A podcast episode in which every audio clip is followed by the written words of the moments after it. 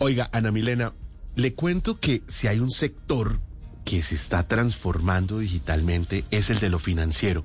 Y en buena hora porque los bancos están llamados a convertirse en bancos digitales, a reducir su número de sucursales, pero sobre todo a hacer más fáciles los trámites, que la gente pueda muy rápidamente acceder, por ejemplo, a un crédito, disponer de sus recursos sin tanto papeleo, que usted no tenga que estarse identificando varias veces.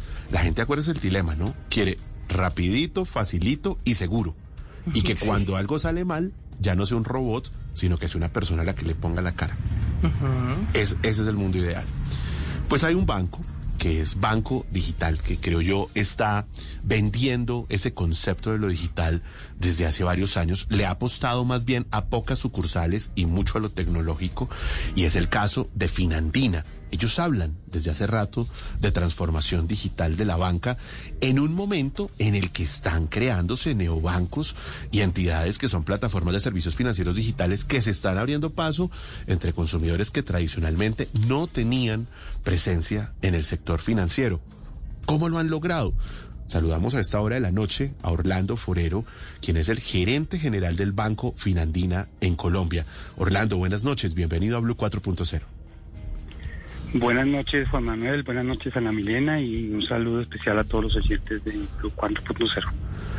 Eh, Orlando, gracias por acompañarnos y hablemos en primer lugar de ese cambio que viene sufriendo el sector financiero, la banca tradicional, como es llamada a la banca que lleva funcionando tantos años y que hoy está incursionando en la tecnología.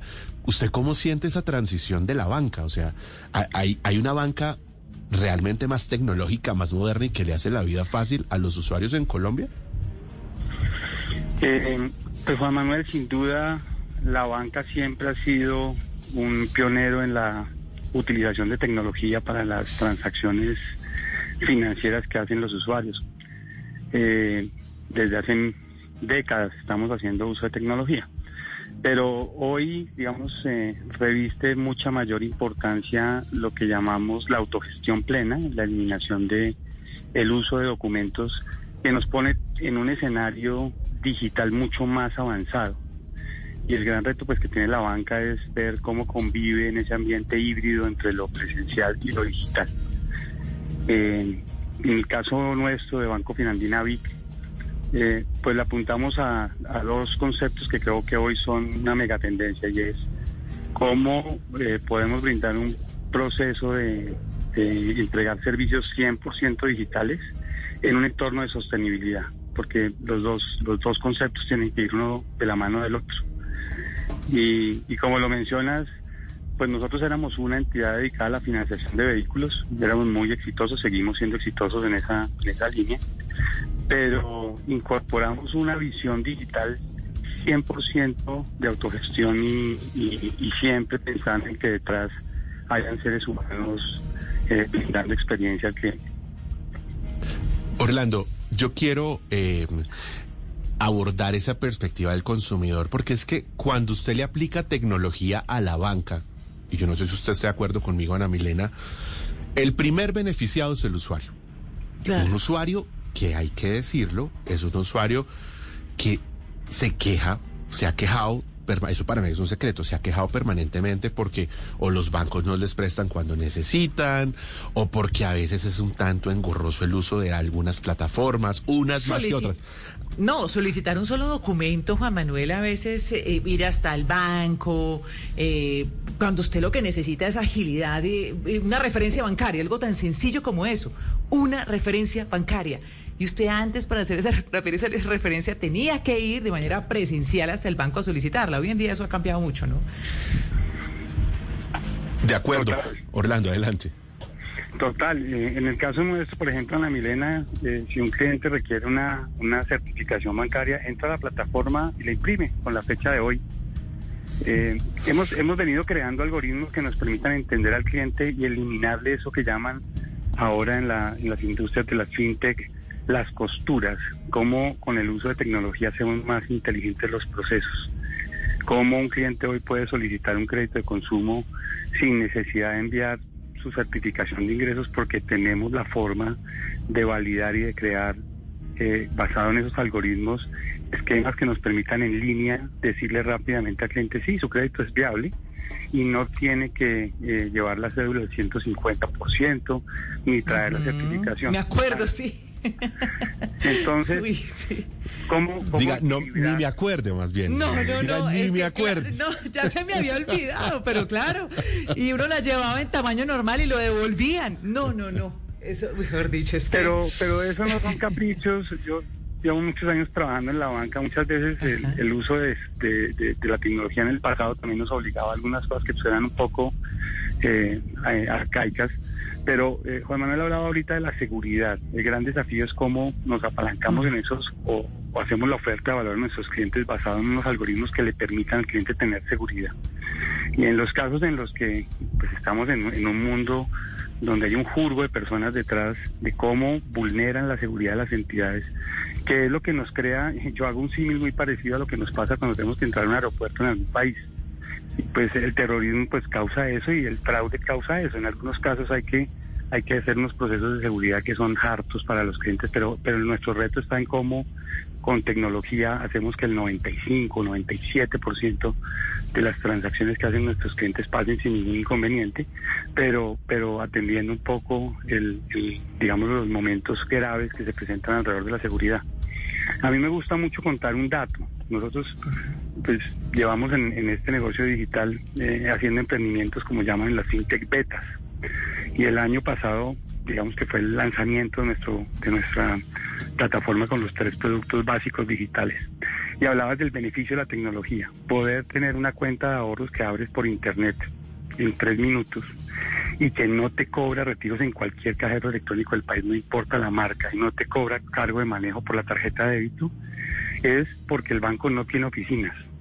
Y al no tener oficinas, pues no tiene esas cargas que hacen que algunas entidades tengan que tener unos costos diferentes. Y esa es la oferta de valor, cómo le traslada uno al cliente ese beneficio en tecnología para acceder a unos productos con un costo mucho más razonable. Orlando, ¿cuánto tiempo lleva Finandira? ¿Cuándo nació? Andina es una entidad que tiene 42 años en el mercado, eh, líder en la financiación de vehículos, y llevamos cinco años eh, en todo el proceso de generación de un portafolio 100% digital.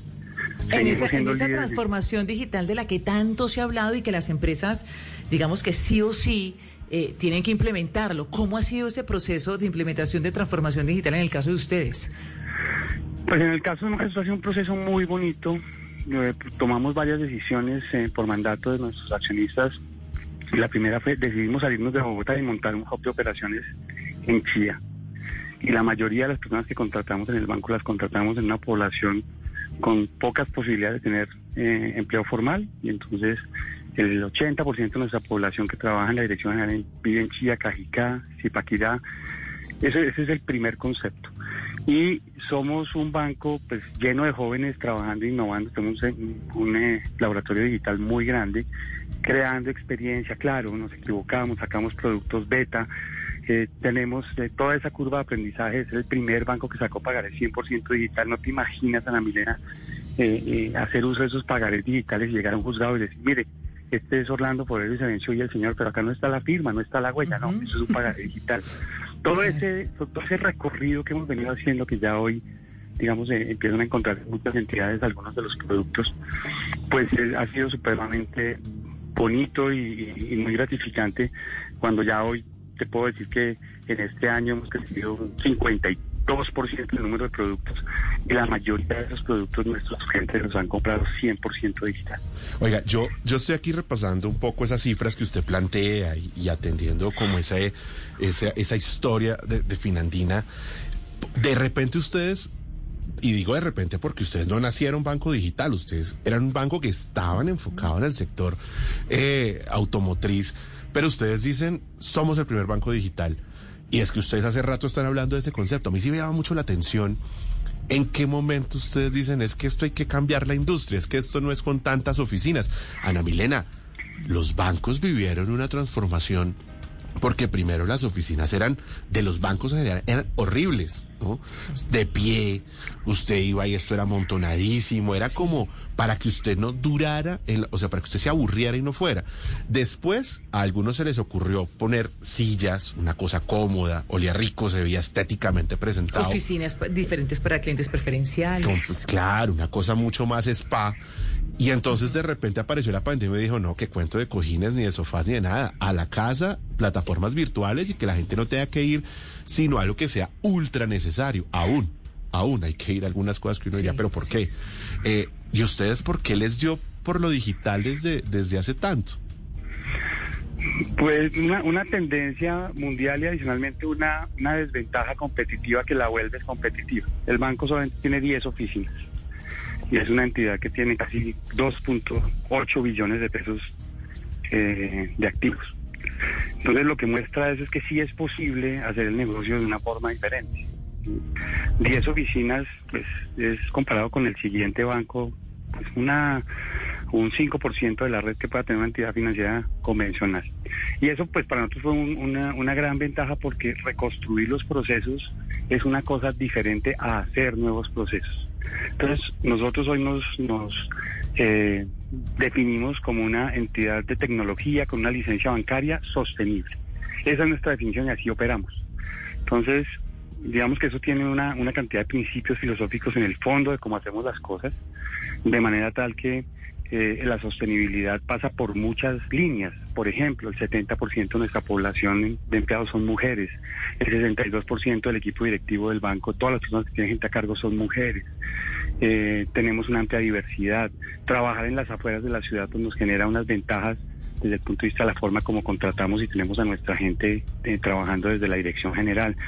Es, toda una serie de principios que son las megatendencias que veíamos en otras partes del mundo, porque pues no, no, no puedo decir que nos lo inventamos en el Banco Finlandina, pero hay, hay bancos ya en el mundo hace 10 años mostrando tendencias digitales muy muy exitosas y hablando del cliente en el centro, de los journeys del cliente, de cómo hacemos que, el cliente no sufra la operación. Ir a una oficina no es agradable. Uno no quiere ir a un sofá cómodo y a un sofá no cómodo. No, no, no. Uno no quiere ir a una oficina. y, y, cuánta, cuánta, cuánto dióxido de carbono eliminamos o dejamos de emitir cuando un cliente puede hacer todo su trámite de manera digital. Entonces, si tú puedes tomar una operación de crédito de 50 millones de pesos en lo digital, estás evitando congestión, emisión de dióxido de carbono. de tiempo también para, para uno.